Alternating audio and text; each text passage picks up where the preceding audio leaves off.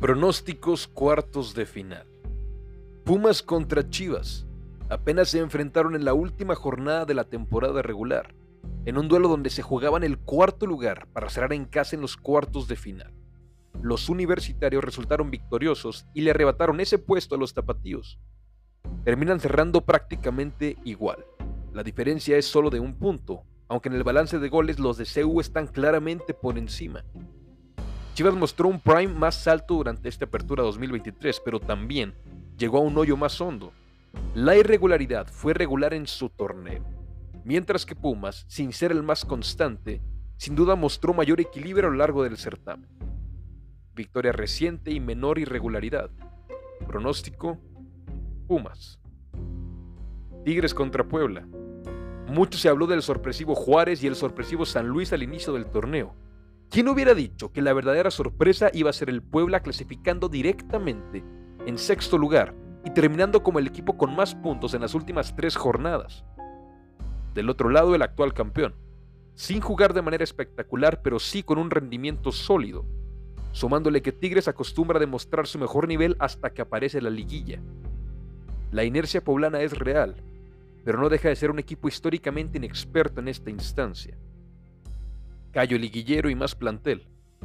Pronóstico: Tigres. Monterrey contra San Luis. Caminos totalmente opuestos. San Luis comenzó el torneo siendo el inesperado caballo negro. Llegó a ser superlíder un par de jornadas y durante todo el torneo se mantuvo en los puestos de clasificación directa hasta la última jornada, donde finalmente cayó al séptimo lugar. Mientras que Monterrey tuvo un inicio borroso, con un DT que no se halló de inmediato y con múltiples partidos pospuestos. Fue cuestión de tiempo para que los regios encontraran su ritmo y fueran ascendiendo en la tabla silenciosamente hasta llegar a este lugar de plata. Mejor plantel y mayor ritmo. Pronóstico, Monterrey. América contra León. Por un lado, el último clasificado a la liguilla que llegó tras perder 3-2 contra el peor San Luis del torneo y que derrotó por el mismo marcador a Santos pero dejando malas sensaciones por casi haber perdido una ventaja de tres goles. La Fiera se salvó por un par de centímetros. Y por el otro lado, el gran superlíder de la temporada, el de los 40 puntos, el, el, de los 16 partidos sin perder, el de las 12 victorias y solamente una derrota, el de la mejor ofensiva y la mejor defensiva, el máximo ganador histórico del fútbol mexicano, el América. Lo único que le puede jugar en contra a las Águilas es que este avasallador América ha sido una constante absoluta durante los últimos tres años en temporada regular y sus frutos han sido cero títulos. El Águila peleará más contra los fantasmas que contra el León. Demasiados argumentos azul cremas. Pronóstico América.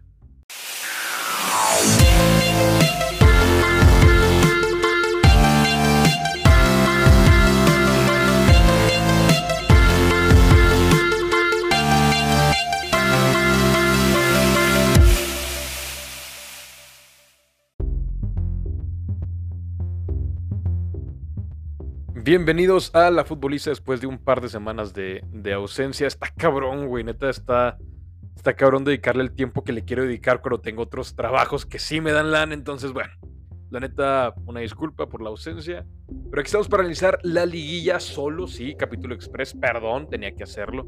Tenía que hacerlo porque dije, no, güey, ya van dos semanas que no hago nada. Ya mínimo hacer un, un monólogo así, rapidito, rapidito. Ah, siempre se me olvida la pinche música de intro. Ahí les va.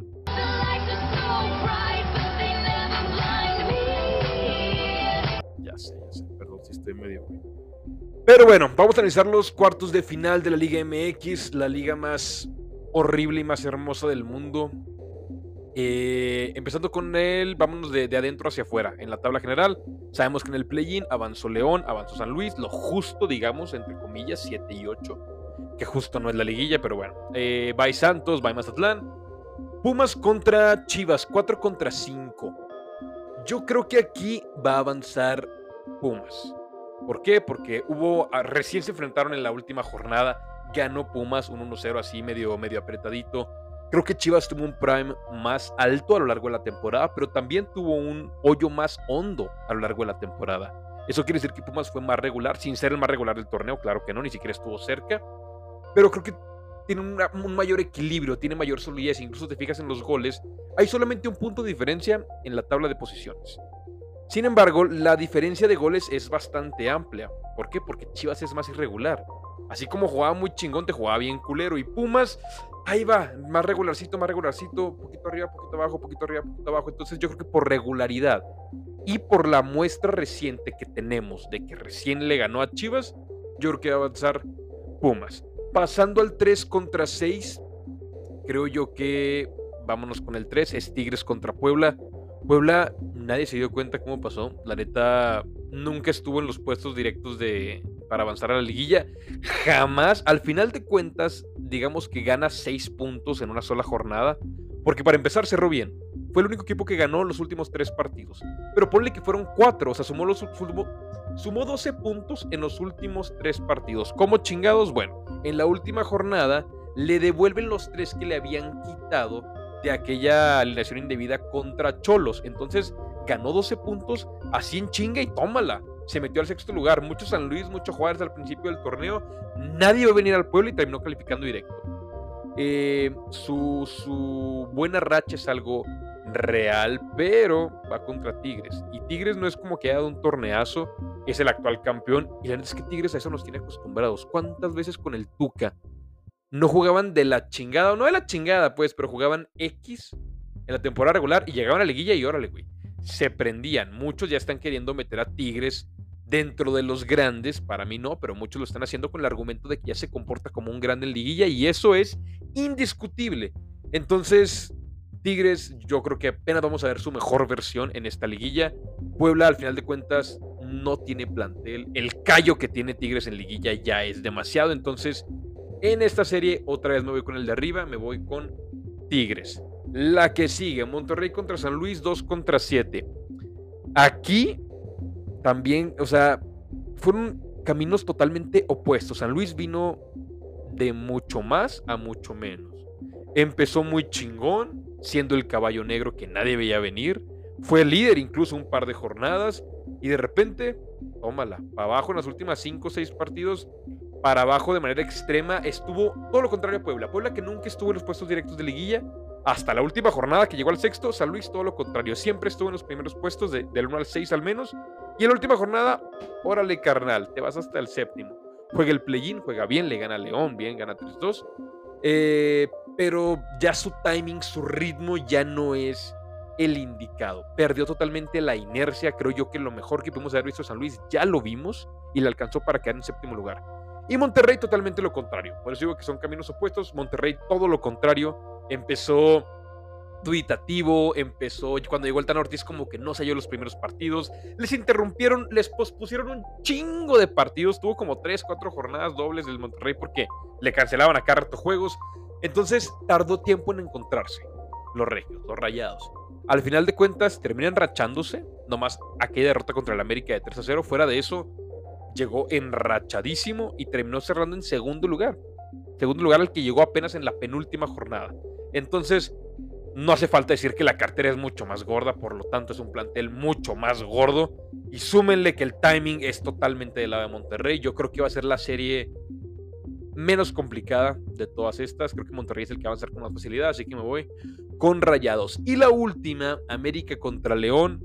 León pasa de puro pedo, güey de puro pedo. Perdió 3-2 contra el peor San Luis del torneo, porque hay que decirlo, es el peor San Luis del torneo, el de ahorita. Y perdió 3-2. Se va contra Santos, muy chingón, muy chingón, 3 por 0 y la chingada. Tómala, güey, 3-1, tómala, güey, 3-2. Y no sé si vieron el partido de Santos contra León, pero el tiempo de compensación fue una pinche locura, güey. Era todo para Santos, era todo para Santos. Sacaron en la línea, hay un ay cabrón, una jugada muy polémica donde no sé si es penal porque el güey se avienta con la cara y no es falta, pero sí termina estorbando, sí termina provocando esa patada en la cara, el que no haya entrado a la pelota. Harold Preciado, el campeón goleador del torneo, falla una solo en el área chica, le estrella el travesaño. O sea, el León pasa de puro pedo. De puro pedo pasó León. Perdió con, el, perdió con el peor San Luis del torneo y avanza de puro pedo contra Santos. Entonces, iba contra el superlíder El de los 40 puntos, el de 16 partidos sin perder, el de un solo partido perdido en todo el torneo, 12 ganados, 4 empatados, el América. Que súmenle que también es un equipo totalmente liguillero. Pero aquí el pedo es, lo único que le jueguen contra el América son estos fantasmas. Porque este América avasallador de ahorita no es de hoy, es de los últimos tres años. Con Solari todo el 2021, con el Tan Ortiz todo el 2022 y el último torneo, y ahora con André Jardine. Son tres años de, de una constante, casi casi que perfección americanista en la temporada regular, y llegas a la fase final y tómala, güey, para afuera, o en cuartos o en semis, porque ni siquiera final han llegado. Entonces, es lo único que juegan contra el América es el único argumento para decir al América no va a pasar. ¿Por qué? Porque ya ha llegado con este ritmo, jugando así de bonito, con este plantel, y vámonos, en cuartos o en semis, para atrás los fielders. Es lo único que le juegan contra el América. Obviamente mi pronóstico voy con el América. Demasiados argumentos azul cremas, mejor ofensiva, mejor defensiva, juegan hermoso, mejor plantel. Mil, mil argumentos para decir que el América va a pasar, sí. Pero creo que no es la serie más despegada. O sea, no. Como dije, creo que Monterrey San Luis es la más, más sencilla para Monterrey. Tigres, Puebla, América, León la veo ahí más o menos parejona. O sea, creo que Puebla va a dar pelea, creo que León va a dar pelea. Y Pumas Chivas es sin lugar a duda la más, la más eh, complicada. Podrán decir, te fuiste a la pelada, güey, te fuiste con los 1, 2, 3 y 4 del torneo. Pues a lo pelada y no. Rarísimo que avancen los 4, ¿eh? Rarísimo que avancen del 1 al 4. Eh, ya ha pasado, obviamente que sí. De hecho, el América fue campeón en el 2005, pasando 1, 2, 3 y 4. Y al final pasan a la final 3 y 4, curiosamente. Entonces, no, no es lo pelada que pasen del 1 al 4. Creo, que, creo yo que va a ser de una de esas raras liguillas donde van a pasar 1, 2, 3 y 4. 1, 2, 3 y 5 puede, sí. Pero 1, 2 y 3 creo yo que sí van a pasar. Sí van a pasar. Eh, muchísimo tiempo de inactividad al menos en la, en la serie de cuarto contra quinto y tercero contra sexto no hay tanto pedo porque tiene el mismo periodo de inactividad. Pero en el 1, 8 y 2 y 7, pues son 18 días parados para Monterrey y para América. O sea, no me sorprende que hayan elegido el miércoles para jugar en el jueves, de que, güey, ya, lo que tenemos que hacer es parar con esta inactividad ya. Necesitamos jugar ya, patear un balón ya, a la chingada. Entonces, pésima idea. Eh, el play-in es una pendejada, como lo fue el repechaje. Para mí la liguilla en sí repito, en cuestiones de emoción y entretenimiento es una joya, pero en cuestión de justicia y en cuestión de lo que es el alma del deporte, a mí me caga. A mí me, caga si me preguntan a mí qué prefiero yo, un torneo largo sin liguilla o dos torneos cortos con liguilla, un torneo largo sin liguilla y no tengo ningún pedo, ¿eh? No tengo ningún pedo, de repente salen ahí pendejos, porque lo tuiteé Mr. Chip. Todos conocemos a Mr. Chip. Cuando Mr. Chip dice algo de estadística es porque es algo, es algo real, algo verdadero. Y el güey empieza a decir que nuestra liga es una mamada por el porcentaje de, equipos que pueden ser campeones. Y sí es cierto. Y por ahí viene el pendejo, este güey de TV Azteca, el Villa, no sé qué, güey. Diciendo, na, na, na, na, na. En España nomás ganan uno, dos y de repente un tercero y se chingó. Acá en México es la democracia del deporte, güey. Democracia es justicia, cabrón. La liguilla no es justa, es todo lo contrario, son antónimos. Y no es peor, dije, este güey le va a chivas me metí a su perfil, tómala, güey. Le va chivas. Ese pinche. Ah, esa pinche cultura del pensamiento conformista. Pero bueno, 1, 2, 3 y 4. Para mí la semifinal va a ser América contra Pumas y Monterrey contra Tigres, que estaría chingón tener ahí el derby regio. Eh, nada más que agregar, muchísimos otros temas. Espero estar aquí la siguiente semana. De perdida sí, de perdida sí en monólogo, pero sí estar con ustedes más, más ratito. Perdón, tengo otro trabajo. Los voy a dejar aquí con la, con la columna semanal. O bueno, en Spotify ya se escuchó, acá en YouTube apenas se va, se va a escuchar. Eh, nada más. Qué belleza la liguilla. La odio, pero la amo. Como a la misma liga y como a la misma selección mexicana. Todo lo que tenga que ver con México y fútbol, hay una relación de amor-odio entre aquellos que la conocemos. Así que te odio Liga MX, te amo Liga MX, te odio Liguilla, te amo Liguilla. Yo soy Mario Lobo y los amo también. A usted no los odio. Lobo out.